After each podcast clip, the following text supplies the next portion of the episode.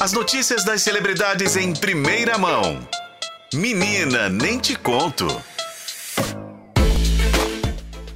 Boa tarde, Renato Lombardi. Boa tarde, Renata, tudo bem? Tudo bem, e você? Tudo jóia, né? Só o assunto de hoje que tá um pouco pesado, Hoje né? tá meio policial, menina, nem te conto, Bem né? policial e para uma notícia bem preocupante, por sinal, né? Porque a família de Bruna Bianca- Biancardi, né, noiva do Neymar, passou por um grande susto essa madrugada, né? Uhum. Uma situação que tá repercutindo durante o dia inteiro, né? Essa manhã já foi um dos assuntos mais comentados é, nas redes sociais, na internet. E eu vou explicar agora o que, que aconteceu. Três bandidos, gente, entraram na casa da, da Bruna, que fica na cidade de Cotia, na Grande São Paulo, na madrugada dessa terça-feira. E esses bandidos é, fizeram os pais da Bruna Biancardi reféns, amarraram eles em casa. Só que o intuito deles, segundo as primeiras apurações, o intuito dos bandidos era sequestrar, pegar a própria Bruna a filha da Bruna, Mavi, que é filha da, da Bruna, com o jogador Neymar. Olha só que situação, gente.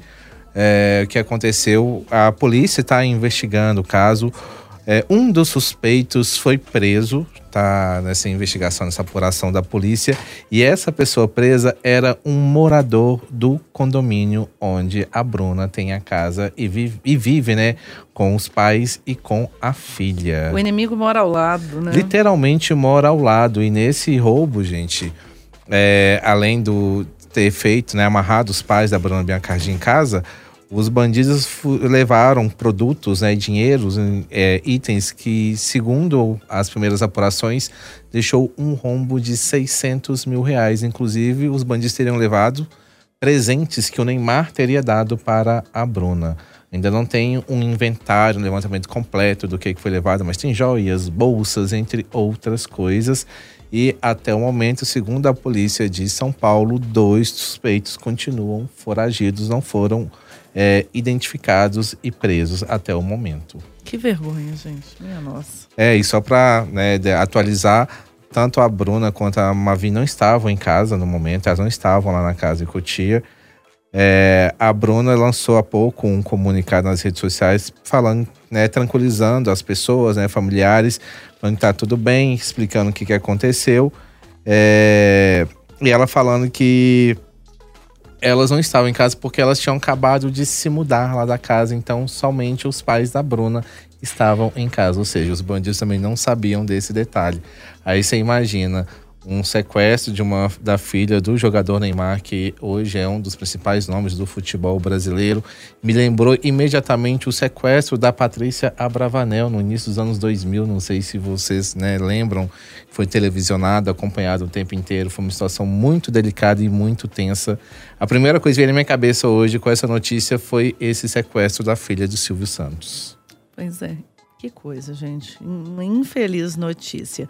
E uma outra notícia também, não é lá, não vou fazer um juízo de valor sobre essa também, não, mas aqui, o Adnet e a Globo não renovaram, é isso? Não renovaram. Depois dessas polêmicas todas, né? Eu acho que não foi nem por questão de polêmicas, viu, Renata? Ah, não, gente, eu tô confundindo o Adnet com. É com o Adnet ou aquele outro? Como é que chama? Quem, é que é o cara aí da, das acusações? Ah, o Márcio Smelling. Ah, eu é, não tô- Eles eram amigos, eles eram Adnet. amigos. Mas não, não é. Aquela, tudo a mesma pessoa, não é a mesma pessoa, Não, não gente. é. Cada um com as suas responsabilidades. Mas o, teve sim algumas posturas polêmicas do Adnet ao longo né, da carreira dele, mas ele deixa o elenco fixo da Globo no fim desse ano. O contrato vai até o dia 31 de dezembro. É, ele vai seguir agora uma política que a Globo tem adotado, os contratos por obra específica, né, por obra certa. Então esse contrato, esse deixa de fazer parte do elenco fixo da Globo, mas ele pode voltar para a emissora para fazer outros trabalhos, trabalhos pontuais. É, ele ficou na casa, né, na Globo, tem 10 anos, ele saiu da MTV quando onde ele foi revelado, assinou com a Globo. E ele já tinha revelado a pretensão de investir em outras plataformas, inclusive no streaming, que tem crescido muito no mundo inteiro. Mas, segundo o que foi informado, foi uma decisão de comum acordo essa não renovação do vínculo. Muito bem. Boa sorte pro Adnet na nova empreitada. Exatamente. Muito obrigada, Renato Lombardi, pelas suas informações. Eu que agradeço. Até a próxima. Até a próxima.